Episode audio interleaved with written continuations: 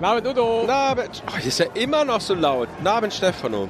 Ja, aber zumindest haben wir, haben wir das Loch repariert. Ja, einen Putsch bitte.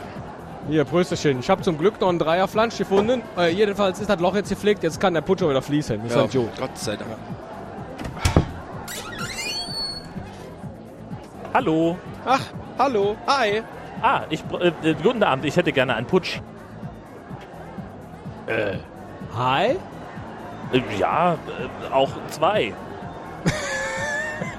Ja, guck mal hier. Einen links und einen rechts. Wunderbar. Prost. Prösterchen, Jörn. Was ist denn los immer? Ach, ich bin ganz aufgeregt. Ich suche eine neue Heimat beruflich. Und ich habe gedacht, ich, ähm, ich möchte was mit Haaren machen. Haar will atmen. Äh, und dachte, vielleicht eine schöne Haarkur mit, mit Wildkirschgeschmack auf den Markt zu bringen. Na, Abend, die Katze ist wieder trocken, aber ich musste sie leider rasieren. Will jemand hier Katzenhaare haben? Gibt ein paar.